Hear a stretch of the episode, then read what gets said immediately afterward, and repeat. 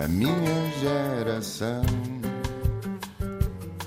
Ironizou o coração, alimentou a confusão, brincou às mil revoluções, amando gestos e protestos e canções pelo seu estilo controverso. Este país também é para novos e é por isso que temos em estúdio uma socióloga feminista, aspirante a jornalista, que encontrou no marketing a sua paixão e rampa de sucesso. O elemento comum é e sempre foi a palavra, desde cedo soube que seguiria por letras, isto porque pouco depois de aprender a escrever já escrevia histórias e, mesmo antes disso, ditava-as ao irmão mais velho para escrever e oferecer à família no Natal. Licenciou-se em Sociologia na Nova, fez algumas cadeiras em Ciências da Comunicação, enquanto trabalhava como freelancer para alguns projetos online de jornalismo cultural, mas cedo percebeu que as perspectivas do jornalismo de cultura em Portugal eram diminutas. O percurso académico rapidamente a decepcionou até que descobriu o mundo corporativo. Seguiu-se um mestrado em gestão na Nova, que lhe abriu muitas portas, um semestre em Shenzhen, na China, que lhe abriu a cabeça e fez sair uma pessoa diferente, mais certa do que queria. Fez três estágios em recursos humanos, um deles em Praga, na República Checa, e numa dessas experiências, na Vodafone Portugal, descobriu o branding. Com 22 anos, criou o departamento de marketing da formação de executivos da nova SBE.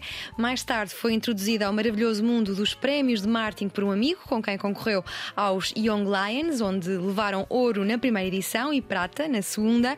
Entretanto, iniciou-se uma nova era, o derradeiro desafio, uma oportunidade incrível e uma aposta do diretor-geral que lhe reconheceu potencial contra muitas opiniões contrárias internas que não entenderam como vinha uma miúda com 27 anos e pouca experiência ser formada e testada para assumir a direção do departamento departamento de marketing de uma empresa que fatura várias dezenas de milhões, a Era Portugal. Superado o grande estigma negativo ligado ao setor imobiliário, resolveu aceitar e foi a melhor decisão que podia ter tomado. Estamos perante a diretora de marketing da Era Portugal com apenas 29 anos. Mariana Coimbra, muito bem-vinda. Muito obrigada pelo convite. Olha, não consigo não começar por te perguntar como é que está a ser este desafio de ser uh, diretora de marketing de uma das principais empresas de imobiliário quando há neste momento uma crise de habitação em curso em Portugal?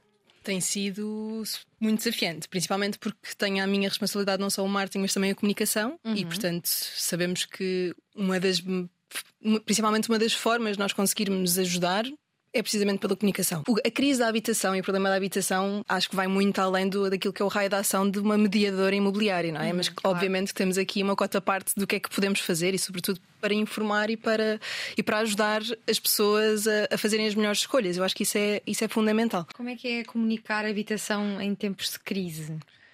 altamente desafiante. Temos principalmente ultimamente temos sentido isso de pedidos constantes de jornalistas e muitas vezes também um bocadinho a puxar para o negativismo e para o sensacionalismo. E para já, obviamente que são, são tempos, vão ser, sempre, vão ser tempos difíceis, a subida das taxas de juro vai levar muitas famílias a, a dificuldades e isso é o, é, o que, é o que vai acontecer, mas não se, neste momento o mercado está perfeitamente, perfeitamente ok e continua a funcionar e as pessoas vão continuar sempre a comprar e vender casa. Isto é, tem razões, pronto, não tem que ver aqui com a minha formação, mas tem razões sociológicas, não é? As pessoas casam, têm filhos, separam-se, morrem e tudo isto implica, implica transações na, imobiliárias. Portanto, Sim. o mercado continuará sempre a, a, funcionar, com mais ou menos dificuldades, naturalmente, uh, e neste momento com, com algumas, principalmente para os jovens, acho que temos todos noção disso. O que é que tu descobriste sobre este setor que ainda não sabias? Praticamente, praticamente tudo.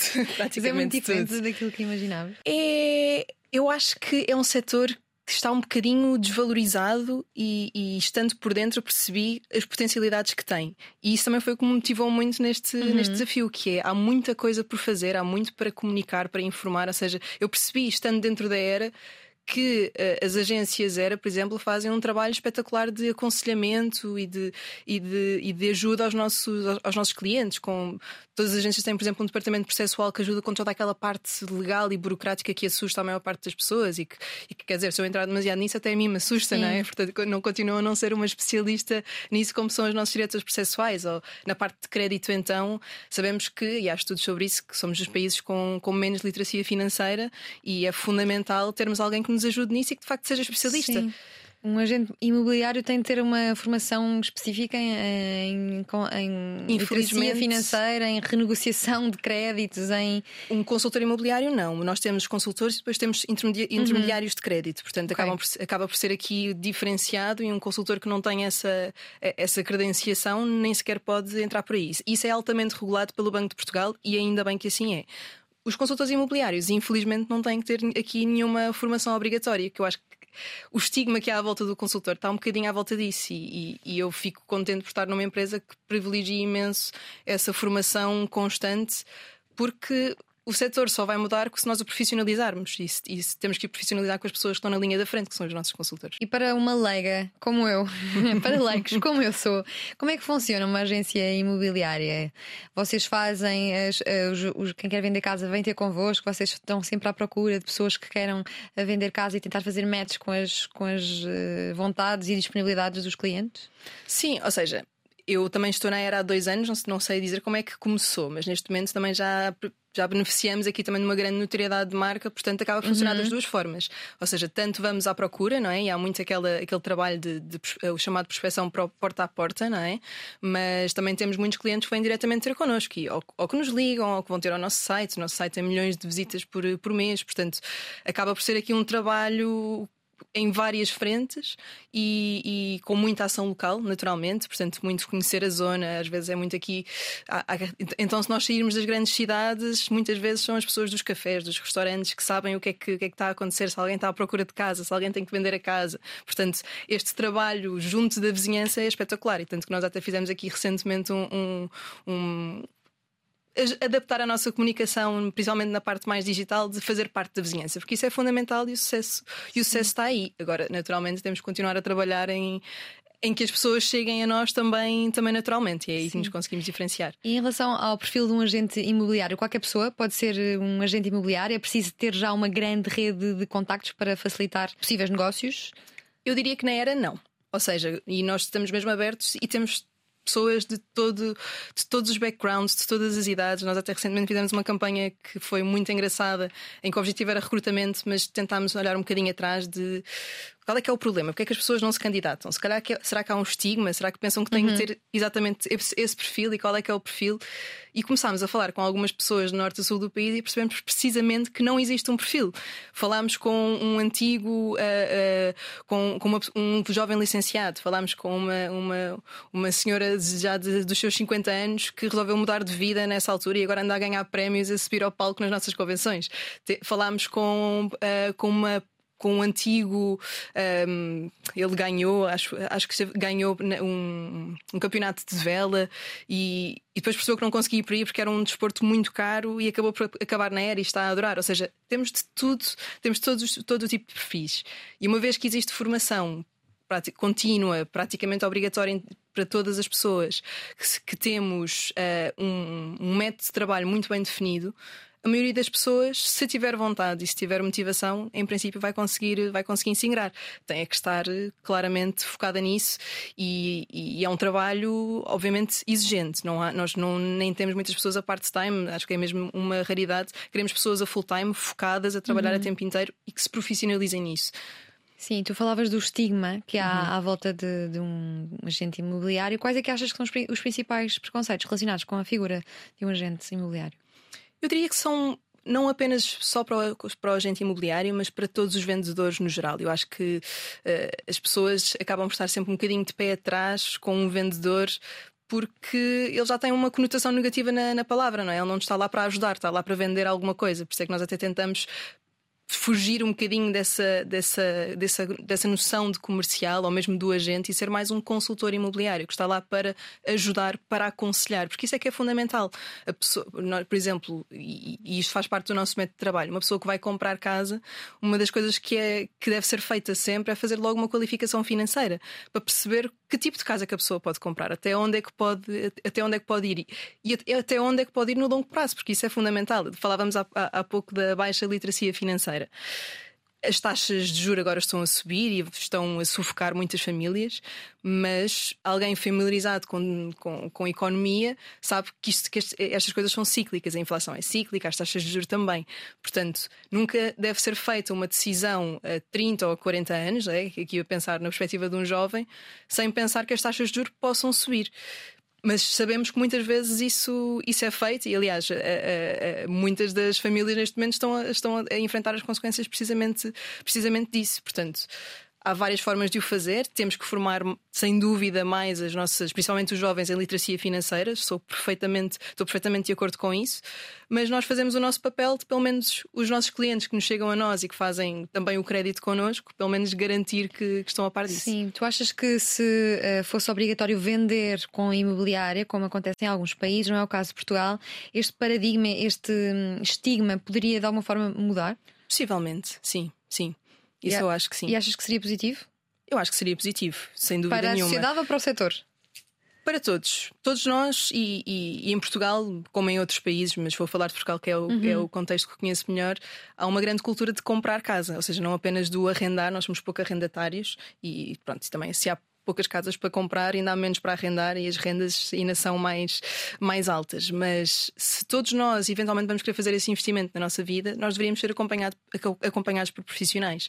E se eu na era consigo dizer que estas pessoas são formadas e, e têm esta formação contínua, não sei se será assim em todo o setor, porque não é obrigatório. Portanto, se nós conseguíssemos profissionalizar e com isso garantir formações obrigatórias e quase uma credenciação para poder ser consultor imobiliário, não tenho dúvidas nenhumas que o estigma desapareceria e o profissionalismo de todos uh, seria, seria maior. Acho que temos todos Mas a ganhar. A principal isso. vantagem de não recorrer a uma imobiliária é não, não, ficar, não dar uma taxa, certo? Certo. E certo. conseguir vender, eh, comprar mais barato e vender eh, sem perder essa, essa, essa taxa. Eu falava com uma ex-agente imobiliária da, da Era, precisamente, deixou recentemente o negócio, mas diz que foi muito feliz enquanto esteve na Era e dizia-me que as pessoas que usam e deitam fora, uhum. que muitas vezes gozam com os mediadores por, eh, porque na, na, verdade não, não precisam deles para vender, vão sacar informação e depois dispensam. Tens muitos relatos que apontam neste sentido também? Por acaso não temos muitos relatos de, nesse, nesse sentido. Eu acho que aqui também o nosso. Como em qualquer negócio, eu acho que aqui o desafio é nós, o cliente, perceber como é que nós conseguimos acrescentar valor. Uhum. E, e se não vê como é que nós conseguimos acrescentar valor, não, não fará sentido. Acho que tem que ser sempre aqui uma relação win-win do, dos dois lados. Portanto, não tenho muitos relatos, acredito que possam acontecer. Uma coisa que acontece, que acontece muito é aquele do chamado o turismo de, de o, o, turismo de, de, imobiliárias, não é? Há pessoas que adoram ver casas, já conheço várias pessoas assim que e... adoram, que passam a vida no idealista e, no, em, e nas, nos sites da era a ver casas e ver casas espetaculares. Ah, pensei que era que, que pessoas que iam a, a, aos dias de casa, casas abertas comer os croquetes e assim, não é nada disso.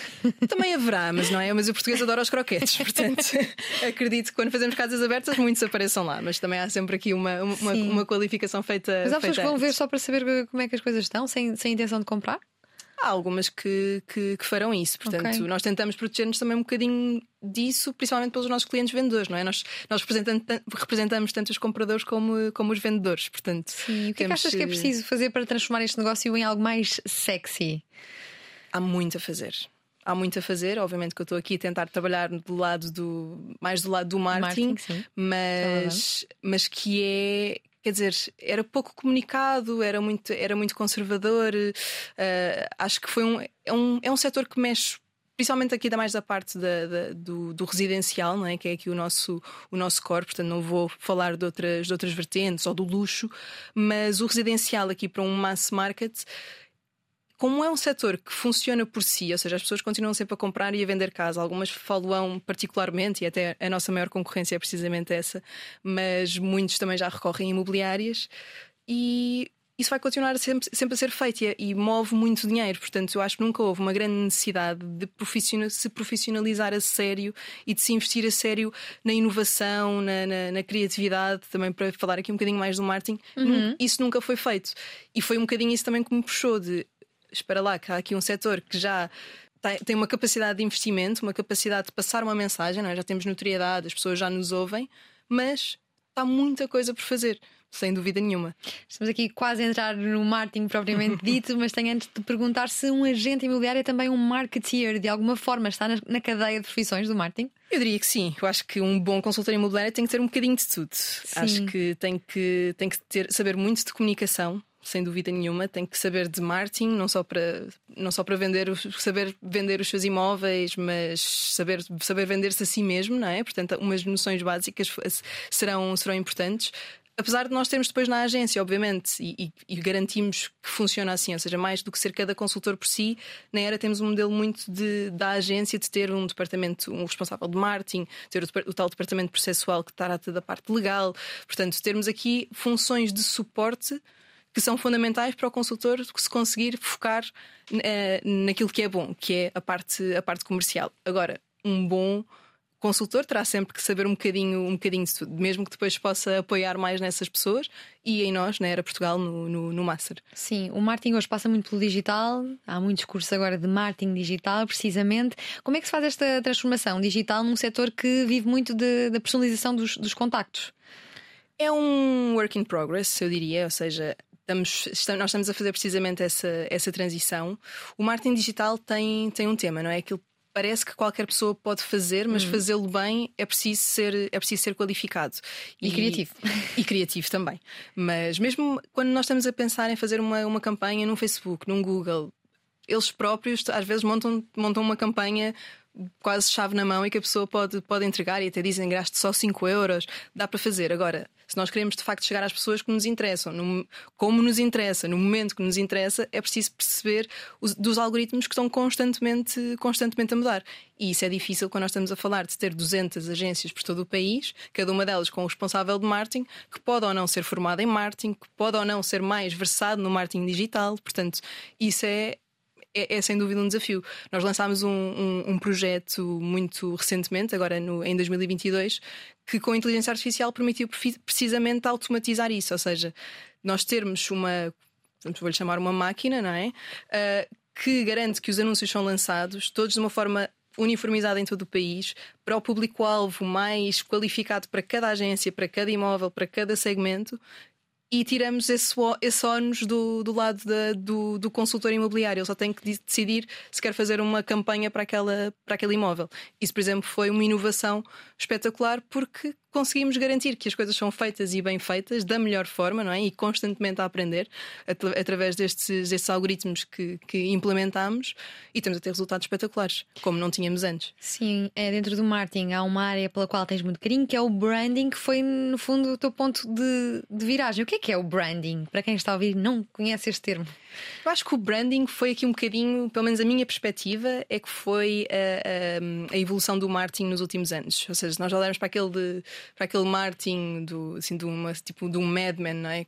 Pronto, que nem vou falar muito porque nunca vi, é uma lacuna que eu sei que tenho e devia ver, como, cons como consumidora de séries Sim. e a trabalhar nesta área, eu devia ver, mas, mas esse marketing de compra isto, faz aquilo, muito diretivo, já não funciona, não é? E, e, e nós termos marca nós através das marcas conseguimos humanizar uma empresa, não é?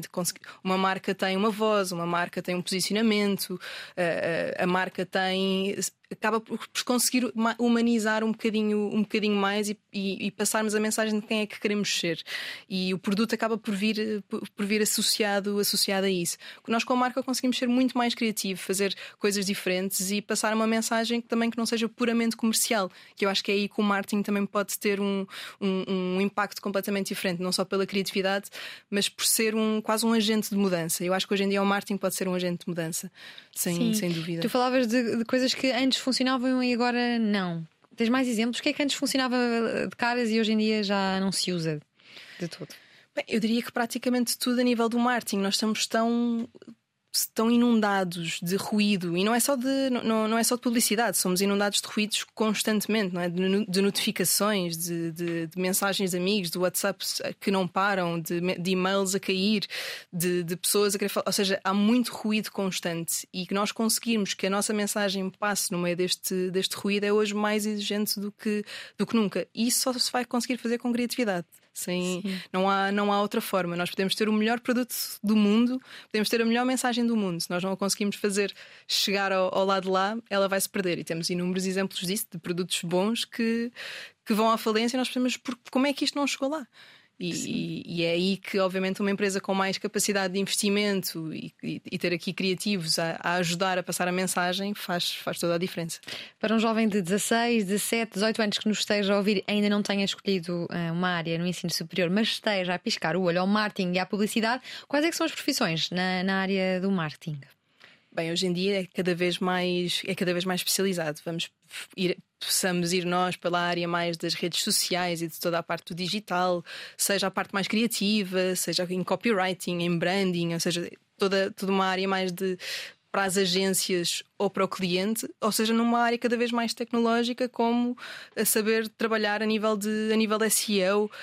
O que é que eu acho que é capaz de estar se calhar mais em voga daqui, daqui a uns anos? Eu diria possivelmente o, o, conteúdo, porque acho que o conteúdo vai fazer toda a diferença. E fazer tra saber trabalhar conteúdo de uma forma, obviamente, otimizada a nível, de, a nível de SEO, mas altamente orientada para o nosso cliente, personalizado, acho que isso vai te fazer uma grande, uma grande diferença. Porque, por exemplo, a nível de performance, marketing de performance, nós já tra trabalhamos com uma ferramenta que está a fazer isto automaticamente, portanto, e cada vez mais vão surgir uh, soluções neste, neste sentido. Acho que o próprio, o próprio SEO, cada vez mais temos plataformas também automatizam muito isto. Agora, o marketing, aquela parte mais humana, mais criativa, de, de, de trabalharmos para, um, para as pessoas, não é? E de como é que conseguimos passar o, o impacto e, e, mudar comportamentos, mudar mentalidades, informar, aí acho que, acho que temos ainda muito, muito para fazer.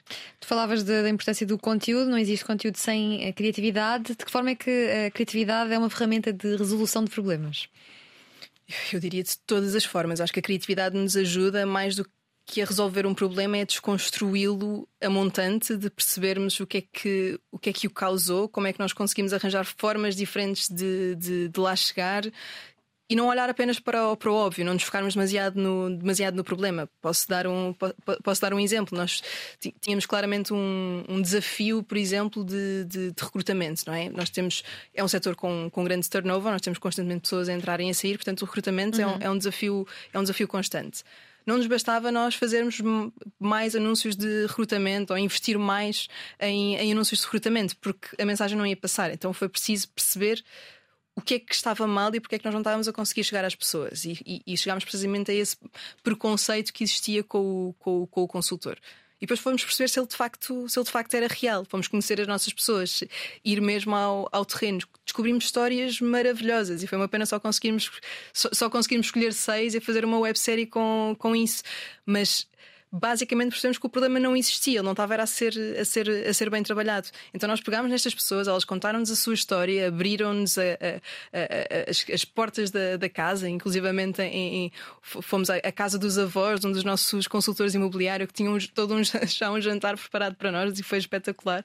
Mas nós conseguimos, através do conteúdo, através das histórias, desmistificar aqui um bocadinho uma ideia pré-concebida que não era que não era real e o resultado foi espetacular. E tu sentes que a criatividade faz parte do teu dia a dia? És, Sim, és criativa todos os dias? Acho que tem que fazer todos os dias. Há sempre há dias que somos mais criativos, há dias que somos menos. Acho que criatividade não é uma presença constante.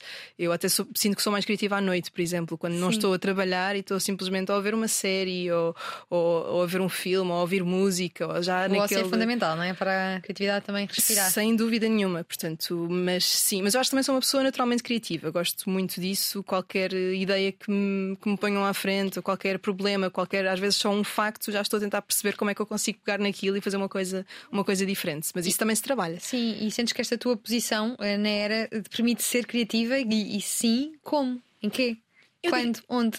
Eu diria que qualquer posição permite uma pessoa ser criativa, basta ela, basta ela querer estar motivada para isso. Acho que isso se vai conquistando.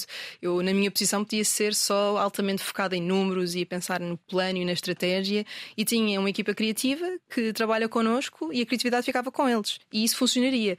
Mas não é a minha maneira de fazer as coisas, e felizmente também tenho uma equipa que, que, que está muito disponível para trocar ideias connosco e tentarmos chegar juntos à, à, à ideia final, ao conceito final, e depois eles fazem magia, sem dúvida nenhuma, mas, mas eu acho que é muito da própria pessoa esteja no cargo ou na função que na, na, função que for e acho que a criatividade não está só no marketing isso às vezes também uma pessoa fica muito a achar que está só nesta área da publicidade é que nós podemos ser criativos e, e, e discordo eu acho que em todas as áreas, em, todos os problemas podem ser resolvidos de uma forma, de uma forma criativa. Cada vez mais a tecnologia também nos dá ferramentas para isso. Portanto, em qualquer área, uma pessoa pode ser criativa. Uhum. E para, para os nossos ouvintes visualizarem, para quem ainda não está a visualizar, como é que é o dia a dia de uma diretora de marketing, de uma agência como a Era? Uh, tu começas os dias ao computador, tens muitas reuniões uh, em que lá está, se estimula a criatividade, estás mais direcionada para o digital, para a televisão, para a rádio, para os jornais. Não há dois dias iguais, isso sem dúvida nenhuma. Acho que temos muitas reuniões, porque temos muitos fornecedores, temos muitas lojas, portanto, eu tento ser um bocadinho ter o máximo da visão em helicóptero, ou seja, tenho uma equipa espetacular e confio neles a 100% e cada um acaba por estar mais com uma área, uma pessoa mais com o digital, outra pessoa mais com o offline, televisão, eventos, outra pessoa mais com a comunicação institucional. Portanto, eu estou perfeitamente tranquila que tudo está a avançar. Mas estás a par de todos estes setores. Mas é isso que eu tento estar, ou seja, estar a par de tudo, ter uma visão mais 360 para conseguir mais facilmente perceber qual é que é o caminho e garantir que estamos todos 100%, 100 alinhados. Se calhar depois há um projeto ou outro que me dizem mais, ou porque são novos, ou uma nova parceria ou mais estratégica, que eu se calhar me envolvo, uh, envolvo um bocadinho mais. Não sei se isso poderá também ser aqui um bocadinho o defeito de ter, de ter subido rápido e ou seja, eu gosto muito de estar com as mãos na massa, Sim. ou seja, acho que estar só numa cadeira a tomar decisões e ver para onde é que está não é muito o meu perfil. Portanto... Mas, mas tens algum método para não perder o fio à meada no meio de tantos departamentos? Tudo o que seja gestão de projetos, ou seja, tenho apoio-me bastante em ferramentas de gestão de projeto para garantir que todo, todo eles estão a, que estão a acontecer, que tenho as deadlines. Vou fazer aqui publicidade, mas eu okay. adoro uma plataforma que é o Monday e hum. não viveria neste momento sem, sem ele. O que, é que faz o Monday? Aquilo é uma coisa muito simples, mas que basicamente me permite ter vários projetos em paralelo, organizados por várias, por várias categorias, por várias secções, gerir deadlines, gerir os responsáveis, gerir fecheiros, garantir uma comunicação constante entre nós, os fornecedores, as lojas, ou seja, tudo estar altamente conectado e em tempo real e, e, e online, não é? Para não estarmos dependentes do, do computador, ou seja, se eu estou a algures com o telemóvel eu consigo perceber o que é que está a acontecer, o que é que vai, o que é que vai avançar. E nós temos um ritmo tão alucinante, tantos projetos ao mesmo tempo, uma consultoria constante às nossas lojas também precisam muito, muito de nós, não é? Nós temos depois este serviço quase de consultoria de marketing para as nossas, para as nossas lojas. Uh, temos parcerias novas a surgir todos os dias. Tenho uma equipa para gerir que também, não, que também lhes dedico bastante, bastante tempo para garantir que estão motivados e com os projetos certos. Portanto, eu acho que sem isso seria, seria muito difícil. Uma pessoa depois também cansada já não consegue ir a todo Sim. lado. Sim, e isso é que na, na, era uma cultura laboral de fazer eventos para os trabalhadores, isso é para tentar criar união e, é, e motivação? São, são momentos muito importantes para a comunicação interna para. Às vezes eu sinto que quase que existe um certo também afastamento entre as lojas, natural, porque cada um está no seu território, ou, mesmo entre as lojas e nós, que parece que estamos ali no escritório de, de Lisboa e estamos numa bolha. Eu acho que é fundamental rebentar essa bolha, seja ao longo do ano visitar as lojas, ouvi-los e, e, e, estar com eles, que é algo que eu valorizo imenso e sinto que eles também valorizam bastante, acho que é fundamental. Mas nesses eventos nós garantimos que estamos todos ao mesmo, no, ao mesmo tempo, no mesmo sítio, a ouvir as mesmas mensagens, a celebrar as mesmas pessoas, a festejar juntos e isso é, é mesmo, acho que é mesmo muito importante para se criar esta, esta cultura. E, e acho que há um, há um, grande espírito de equipa e isso também, também se nota-se muito nesses, nesses eventos, mas é altamente exacerbado nesses eventos. E sentimos muito aquele after do, do evento, as primeiras semanas, os primeiros meses. Parece que fazemos todos parte de um grupo enorme e é preciso ir reavivando isso. Portanto, isso é fundamental. Já tinhas experienciado algo parecido noutras empresas? Não, de todo. E, e, o primeiro que eu experienciei foi quando fui anunciada como, como uhum, diretora e, e, que me pediram para fazer uma apresentação dos projetos de marketing que tínhamos vindo a trabalhar. E eu suei. Estás também e saíste com a motivação Mas em alta. Foi, foi espetacular, foi espetacular. Obviamente também entra, estive em palco com a minha equipa, portanto também não estava sozinha e, e, e, lá está, esse, esse espírito que eu falava também se sentiu muito ali. Ou seja, eu podia estar num palco com duas mil pessoas à minha frente e ia ter que fazer uma apresentação altamente estratégica, não me podia perder, não me podia atropelar, uhum. mas senti também um, um carinho tão grande das pessoas que acho, se calhar se os primeiros minutos foram difíceis, ao longo da apresentação aquilo foi foi descontraindo e, e, estava, estava a correr bem. Eu sentia de facto que as pessoas me estavam a ouvir, que estavam a, estavam a passar aquela energia, que aplaudiam quando eu dizia alguma coisa que de facto eu sentia que era boa. Então senti muito essa, esse feedback e isso foi espetacular. Eu saí de lá completamente extasiada. Esta a minha fonte com quem falei, a ex-agente da, da ERA, dizia-me que se lembrava muito bem da tua apresentação na convenção e que não ficou nada uh, surpreendida por ver, por ver uma, uma mulher tão nova.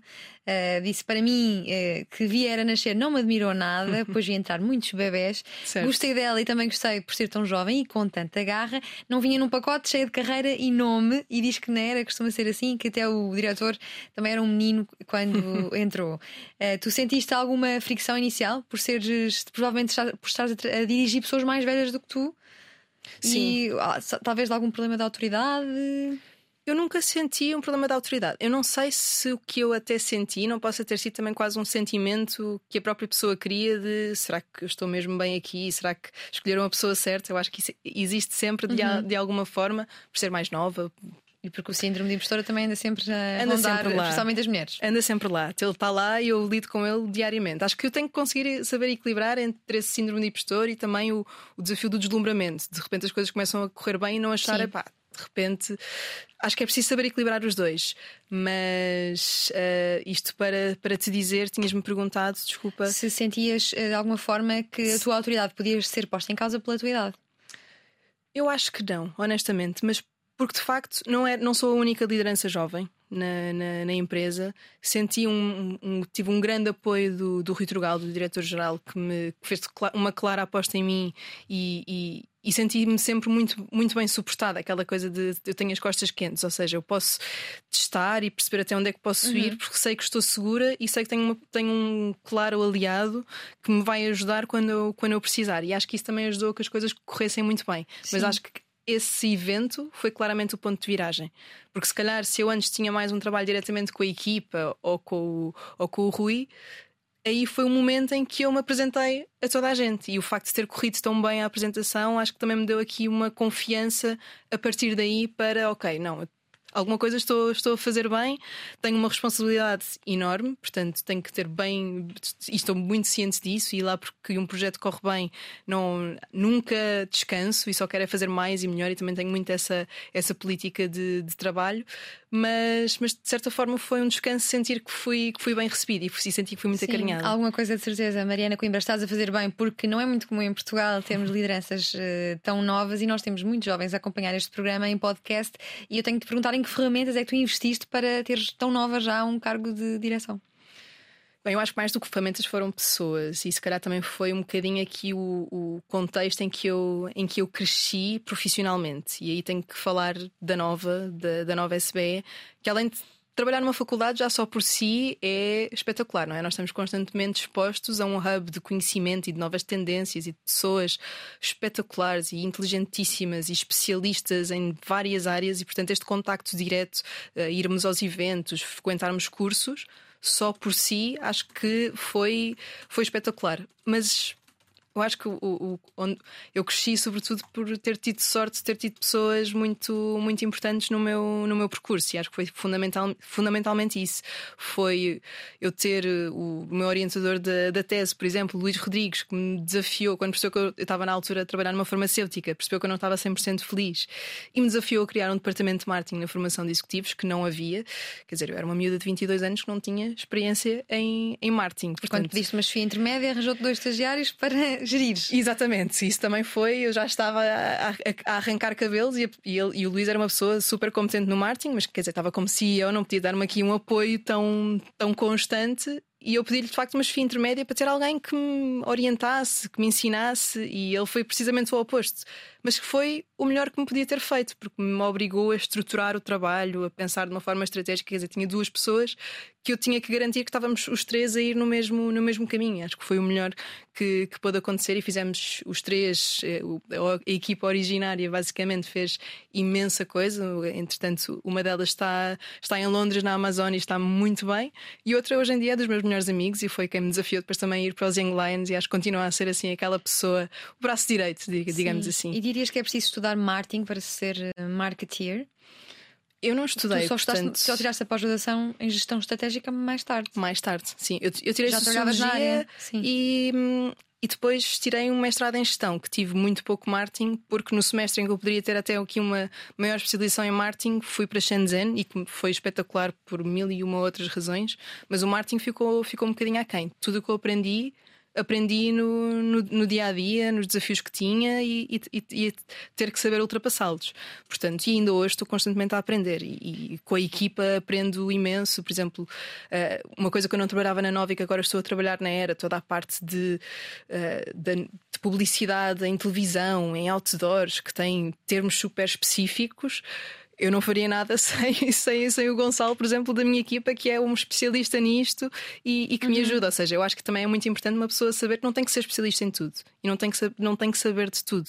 Acho que nós, sobretudo, temos que nos saber rodear das, das pessoas certas e, e, e trabalhar em equipa para conseguir, para conseguir algo, algo melhor. Temos todas valências diferentes. Tu falavas das, da experiência transformadora que foi para ti a China. O que é que aconteceu para saíres uma pessoa diferente, dizias-me tu? Bem, a China é um, é um contraste enorme com, com o que é a nossa, a nossa realidade.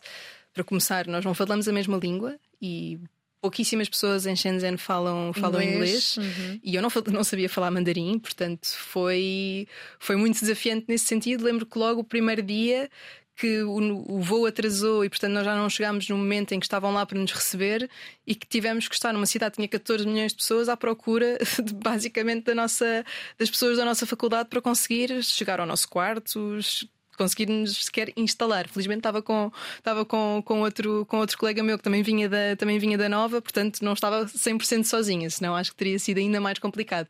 Mas nós sabíamos que eles estavam no IKEA, nós queríamos chegar ao IKEA, eles não sabiam. IKEA em chinês disse de outra forma, mesmo não me lembro como, mas por exemplo, o McDonald's é algo como Maidanao.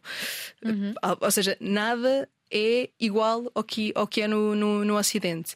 É uma cultura completamente diferente, mesmo das pessoas. Portanto, eu acho que todos os dias são uma, são uma adaptação e uma superação e nos conseguirmos adaptar àquilo, mas é uma aventura espetacular. E obviamente também fiz numa, num, num, contexto muito controlado, não é? Que é o de uma universidade com vários alunos internacionais, mas foi foi, foi uma experiência muito transformadora, a nível de tudo, a nível da cultura, da comida, da, da língua, de ter que negociar tudo, uh, de, de, até nos aproximarmos também dos nossos colegas, dos nossos colegas chineses.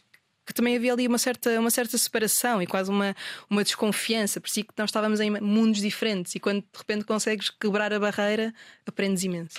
Olha, e no setor imobiliário, teremos alguma coisa a aprender com a China? Nós que agora estamos com um problema grave de conseguir casa para famílias, para jovens. Eh, eles eh, têm isolamento vertical, não é? Nós aqui em Portugal não podemos fazer. Certo. Bem, a China também é altamente desregulada e aquelas cidades são uma selva. Um eu, eu não, não, acho que seja, não acho que seja por aí. Eu acho que o problema imobiliário em Portugal vai muito além da habitação. As casas estão, os preços estão, estão a subir, sem dúvida nenhuma. Isso é é o mercado a funcionar, temos pouca oferta, muita procura, obviamente. Temos pouca oferta porque temos muitas casas vazias, isso também é um, também é um facto, seja não só da questão do alojamento local, mas muitas casas para ser reabilitadas. E acho que aqui o Estado pode perfeitamente entrar e, e, e solucionar o problema. Temos casas devolutas no centro da, da, cidade de Lisboa, não faz, não faz sentido quando estamos a viver este, este problema. Temos atrasos nos licenciamentos, não conseguimos construir. Portanto, há muitos problemas também que, que que estão na, na base da, uhum. da, pouca, da pouca oferta, não é? Mas também Quer dizer, podemos aprender, por exemplo, com uma cidade como Londres, que é uma cidade megalómana, os jovens não vivem no centro de Londres. A questão é que viver nas periferias não é como viver nas periferias em Lisboa. Se calhar a mesma distância em Londres faz-se em 15 minutos e aqui faz-se em uma hora. Portanto, se calhar o tema dos transportes, que se fala tanto, não é? Está completamente mal dimensionado para a nossa, para a nossa realidade. E se calhar a cidade tem é que crescer de uma forma sustentável, sem nós termos que ter que enfrentar o trânsito ou recorrer ao carro, que é altamente pouco sustentável. Eu acho que há muitos problemas inerentes a isso. E depois, naturalmente, a questão dos salários. Não é? Nós temos uma carga fiscal muito alta e os salários em Portugal são baixos, mas estamos a atuar num mercado global. Temos cada vez mais pessoas de, de fora, do resto da Europa, e não só a vir comprar casas cá. Os preços ajustam-se a esse mercado, mas nós não estamos, não nos estamos a adaptar. Eu acho que o problema passa muito por aí. E como é que tu olhas para o futuro, para 2023, para esta questão da habitação, 2023 ou 2024? Achas que isto vai melhorar? Ou vai piorar antes de melhorar ou não, nunca vai melhorar? Bem, é assim. Qual é o teu estado de espírito? É, é sempre difícil fazer, fazer futurologia, mas nada indica que, por exemplo, os preços vão baixar das casas. Está a desacelerar, mas nada indica que vá baixar. Porque, porque continuamos a ser um país super, super atrativo, temos o, temos o turismo a, a, a, reboque, não é? Portanto, as pessoas vêm cá, adoram isto. De facto, este país é espetacular. Tenho muitos amigos que foram para fora à procura de melhores, de, de, de mais qualidade de vida ou de qualidade de vida acho discutível, porque acho que temos muita qualidade de vida em Portugal, mas tenho à, procura de melhores condições. E de facto eu sou uma apaixonada por Portugal e não, e, e não, quis, e não quis sair e gosto muito de estar cá e de, e de lutar por isto. E, e mas eu acho que 2023, pelo menos para nós jovens, e antes de ser diretora de marketing da Era, também sou uma jovem, uhum. também tenho os meus amigos a comprar casa e eu não vejo ninguém da minha idade com possibilidade de comprar uma casa em Lisboa que não tenha ajuda ou que não tenha trabalhado fora. E isso é uma. É, é, é uma, uma realidade. E as pessoas, quando vão à Era, por exemplo, uh, as pessoas que querem vender casa, sentes que vão com expectativas certas em relação ao preço a que devem disponibilizá-las no mercado? Muita, algumas sim, outras não. Ou seja, o nosso papel aqui também é passar qual é que será um preço justo, porque acho que é, é, inevitável para quem está a vender ver os ativos a, a, valorizar e a querer o máximo possível. Portanto, acho que aqui também o nosso papel é conseguir ajustar. Até muitas vezes as pessoas precisam de vender e têm um preço, um preço em mente e se calhar tem que ser, tem que ser ajustado ao mercado e essa experiência também, também ajuda bastante. Mas no final do dia, quem, quem define o preço da casa é sempre, é sempre o proprietário. Portanto, nós somos meros mediadores, mas estamos cá também para aconselhar e para ajudar. Nós falávamos de mulheres jovens em cargos importantes. Nós temos agora a Ministra da Habitação, Marina Gonçalves, com com 34 anos, à frente do Ministério da Habitação, se lhe pudesses passar uma mensagem com o conhecimento que adquiriste nos últimos tempos no setor imobiliário, o que é que lhe poderias dizer? Eu diria que há algumas áreas em que nós possivelmente teremos que regular uh, melhor o setor da habitação. E acho que o tema de, principalmente das rendas, é, é, é crucial aqui. Acho que é onde eventualmente o, o Estado poderá, poderá agir. Não sei aqui, obviamente, a melhor, a melhor forma, mas as rendas estão a um preço tão galopante. Temos pessoas que, a quem não são renovados contratos para as, presas, para, para as rendas subirem ainda mais poderá haver muita coisa que possa ser feita, que possa ser feita aqui, mas acho que sem dúvida nenhuma que nós temos que olhar para os jovens, porque os preços estão a subir, mas se nós olharmos para as pessoas que pá, a partir dos 40 anos, que em princípio já terão uma casa, eles também vão sofrer, também vão sofrer com as taxas de juros uhum, e, também, sofrer, e também vão sofrer com o, os preços a aumentar das casas. Mas eles também têm um ativo que, entretanto, valorizou bastante.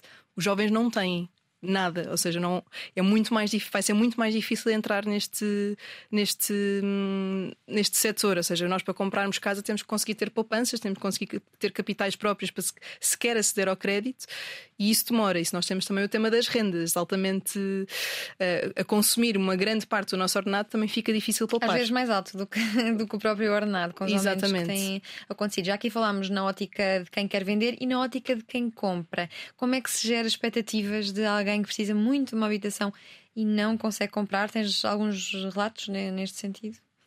Eu diria que aqui é preciso, para quem está a comprar, há sempre uma casa para, para todas as pessoas. É uma questão de perceber Achas? onde.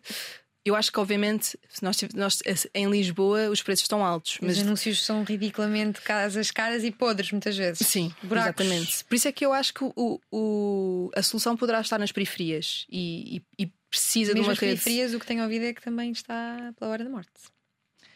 Ainda há algumas. Eu acho que aqui é fundamental percebermos o que é que a pessoa valoriza mais e, e gerir expectativas nesse, nesse sentido. Ou seja, normalmente uma pessoa quando está a comprar casa, todos nós temos a nossa casa de sonho, não é? Temos uma lista, uma checklist uhum. de eu quero ter a varanda, eu gostava de ter um ter um estacionamento acessível, gostava de estar perto de transportes, eu quero ter três quartos para ter um, para ter um escritório em casa. Ou seja, nós temos uma série de, de, de necessidades e vamos conseguir e vamos perceber todos nós em qualquer segmento, em qualquer cidade, que não vamos conseguir ir a todos, porque depois também temos aqui um, um, um, teto máximo que conseguimos que conseguimos dar.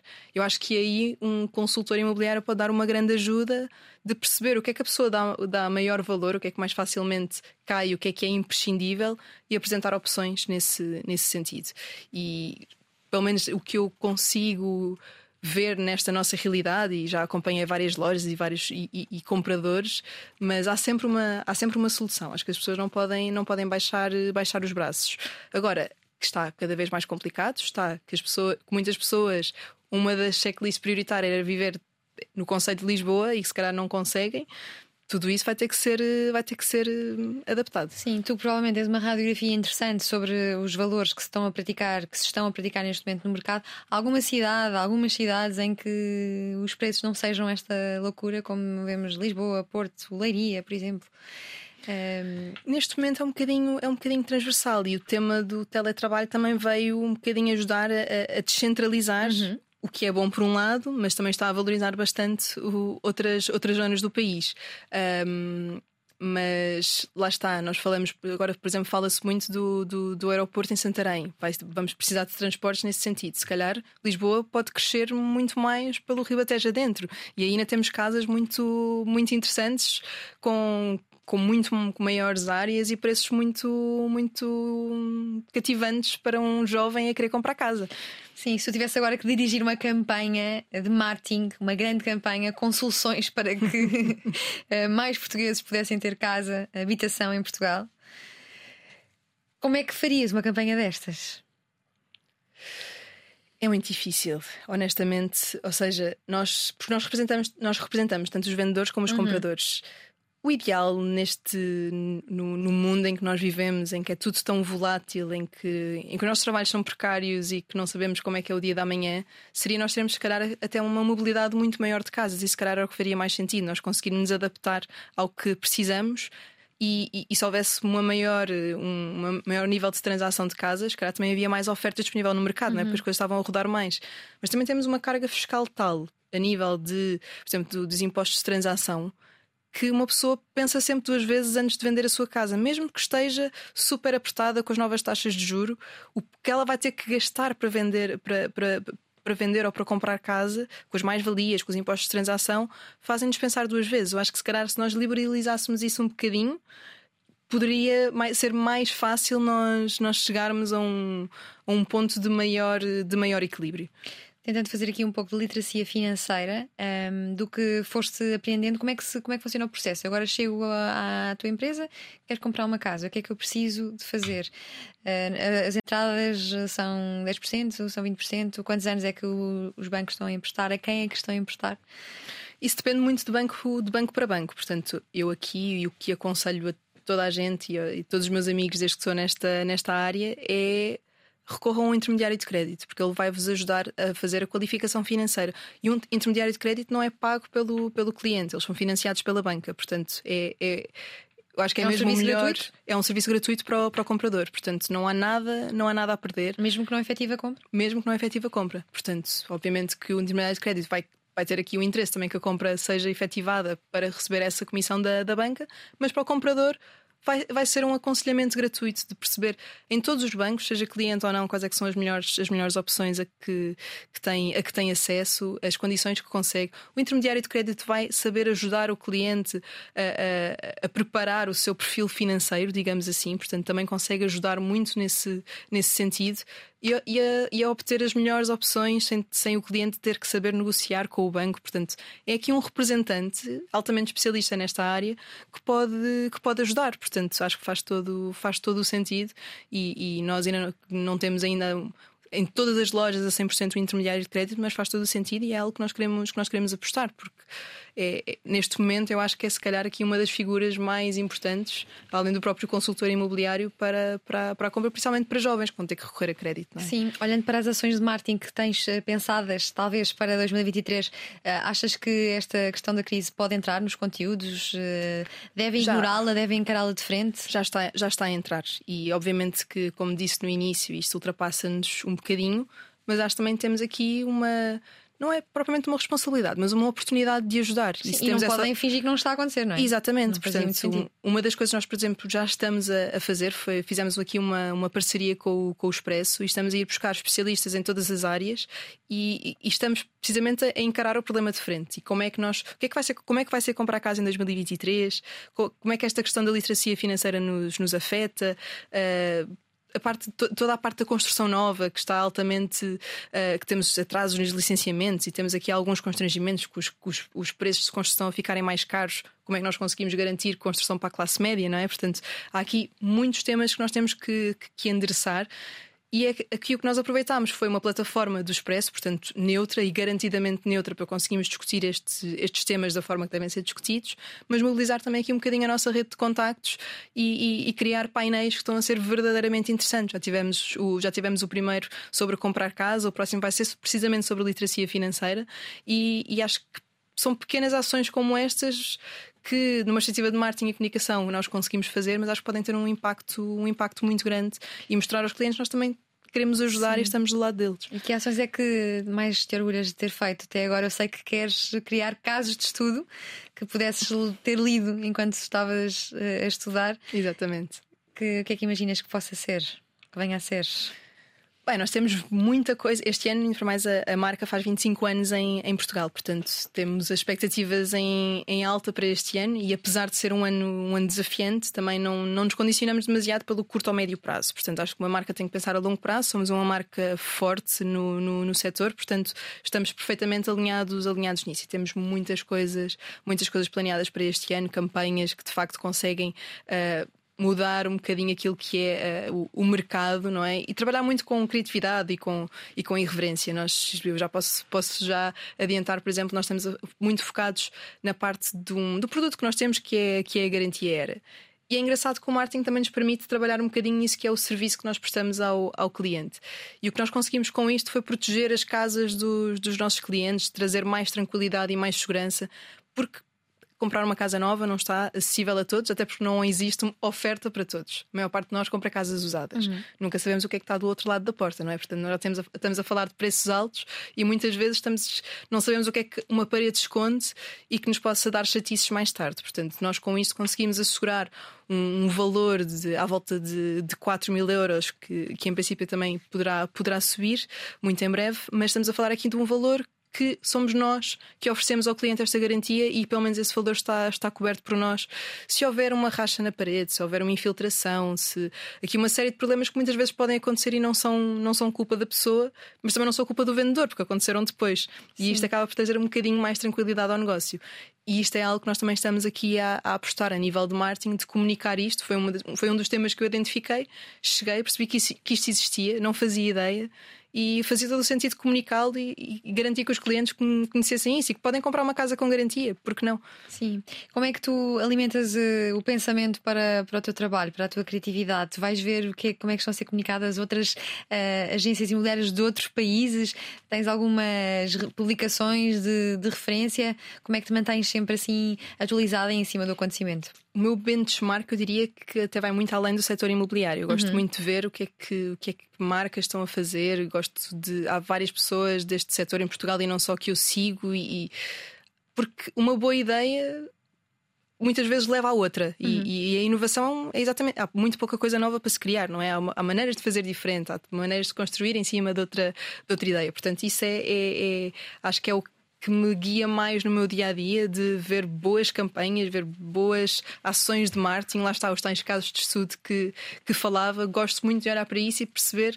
Então, e se eu fiz, pegasse neste detalhe e fizesse isto dessa forma? E, entretanto, depois aquilo cresce por aí fora. E que empresas e personalidades, então, no marketing é que te inspiram? Há várias empresas no marketing em Portugal que, que me inspiram, inspiram bastante, sejam Lidls, IKEAs, que acho que apostam muito na criatividade e são espetaculares, espetaculares nisso. Um, e muitas pessoas jovens também. Uh, nomeadamente tive, muito, tive a oportunidade de conhecer muitos nos, no, nos Young Lions, por exemplo, que também foi ali um.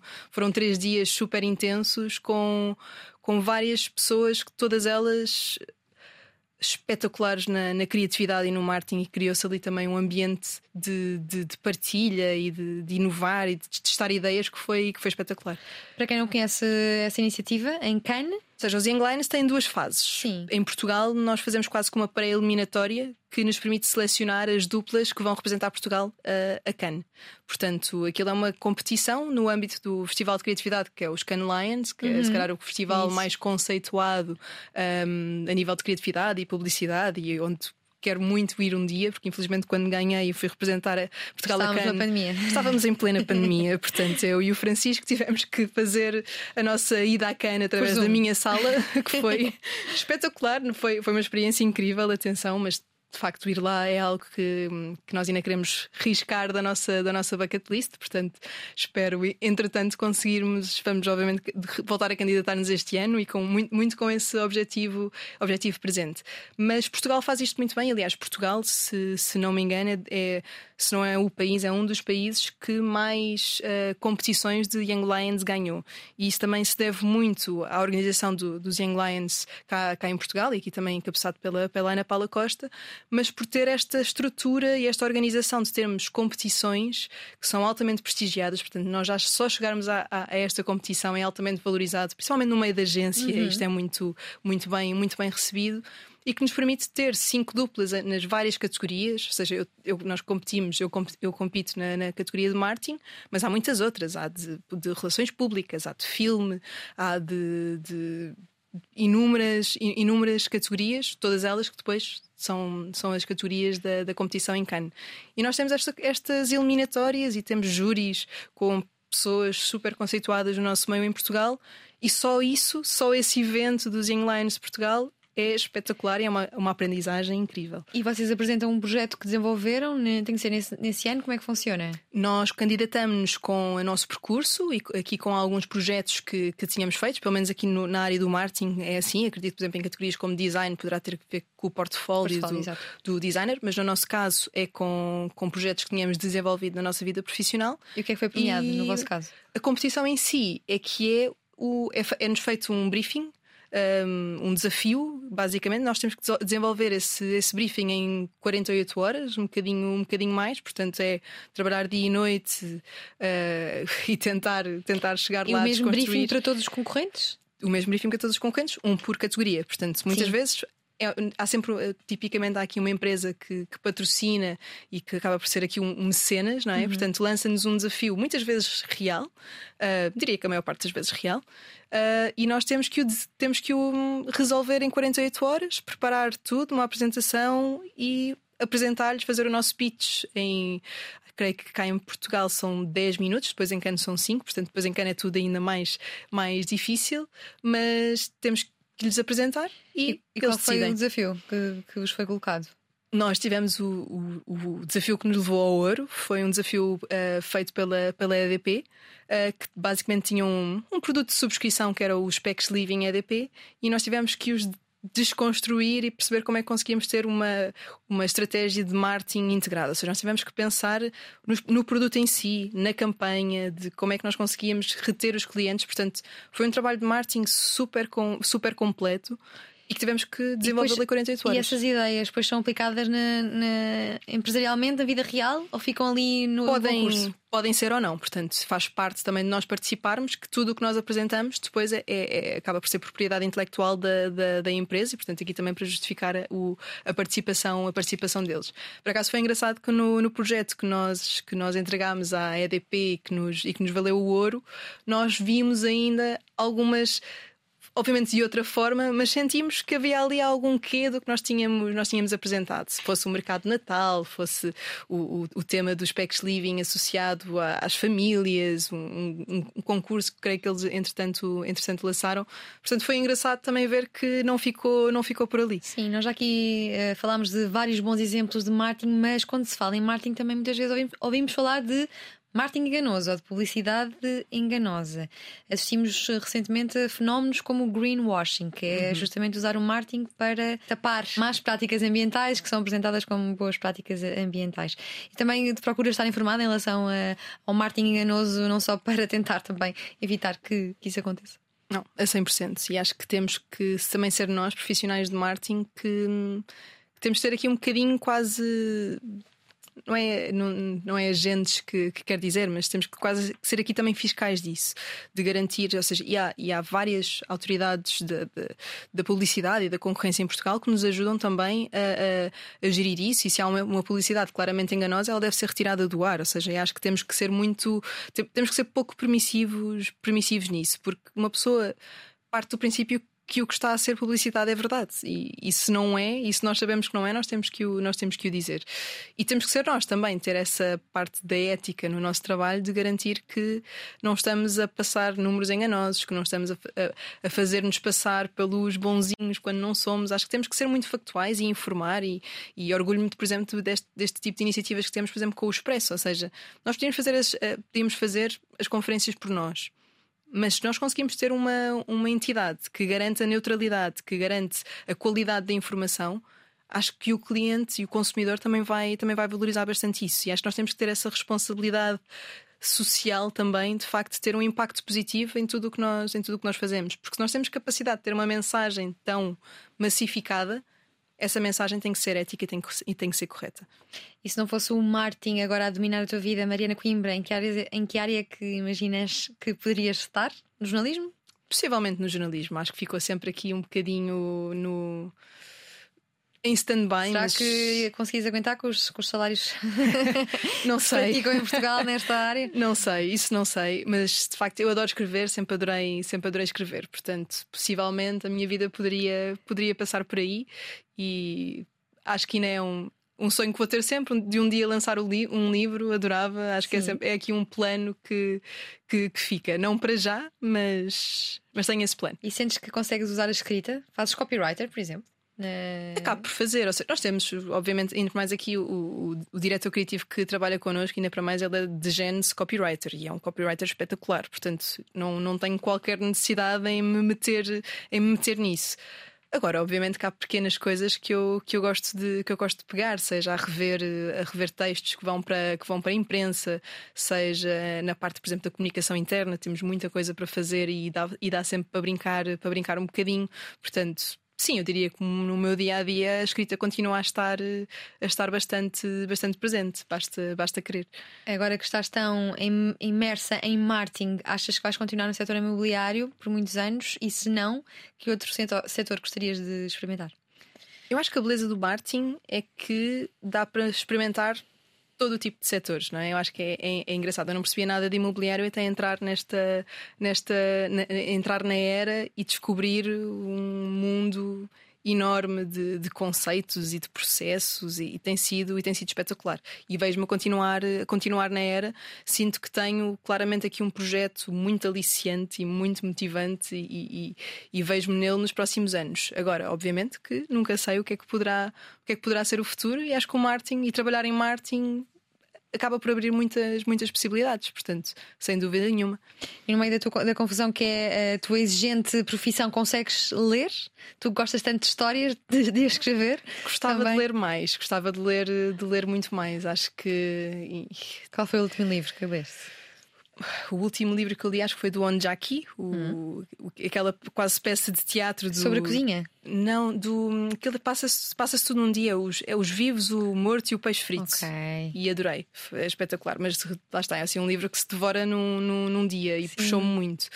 Agora, eu gostava de ter muito. Gostava de ter mais tempo para ler. E acho que é uma questão de rotinas e, acima de tudo, do nosso vício dos ecrãs. Parece que às tantas uma pessoa tem pouca paciência e disponibilidade para parar e para, e para ler. Aliás, é, é um dos desafios que nós impusemos lá em casa deste ano é sermos muito rigorosos nisto. Quase fazemos aqui um, um, um, uma desintoxicação de ecrãs e ganhar tempo para outras coisas. Porque ler é. Parece que neste momento quase tenho um vício em comprar livros e não, e não os ler. E é Sim, é que em japonês se diz Sonduku. Sonduku. Exatamente. Nós que estamos sempre no, no, digital e é por isso que também o marketing lá quer estar, não é? Porque é onde estão os consumidores, não é verdade? Exatamente. Mas o marketing nunca poderá ir só para o digital. Eu acho que vai ser vai ter que ser omnicanal. Acho que é bom abandonarmos o papel, o, o, planeta agradece, mas o offline continua a ser importante, seja a nível de eventos, a nível de, de ativações, como aquela que nós fazemos no verão, em que vamos para as praias oferecer T0 com vista, com, com vista mar, que são chapéus de sol que as pessoas podem, uh, podem utilizar, e, e mais do que acho que o marketing vai ter que estar onde as pessoas estão. E as pessoas também não estão só no digital. E se estivermos só no digital, acho que também há uma certa desumanização. Mas tu consegues perceber onde é que há mais retorno? Se é em outdoors, MUPIs na rua, se é na televisão, se é em rádio, se é em jornais, se é no digital? O digital é mensurável diretamente e isso ajuda-nos bastante a perceber que investimentos é que podemos fazer. Agora, sem dúvida nenhuma, que uma campanha que nós façamos para outdoor, para TV, para a rádio, a rádio também está, uh, também está a crescer imenso e nota-se isso. De facto, quando nós temos uma campanha que vai para a rádio, a mensagem passa, passa muito mais, não é? Nós estamos constantemente depois a, a medir Mas em rádio convencional ou também podcast?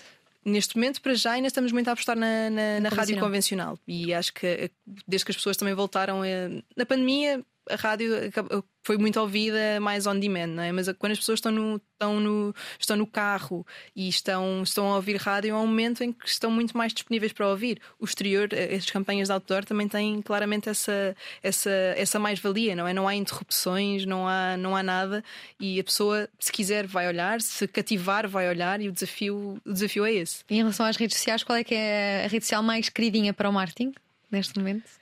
Do nosso é, é, é, contrassenso como, como jovem, porque não é a que eu uso Vais mais de todos, mas para nós o Facebook continua que a ser é que será? a, que, tem mais com mais poder de compra, não é? Exatamente. exatamente. Mas no marketing em geral dirias que não é o Facebook. No marketing em geral para outros, para outros mercados.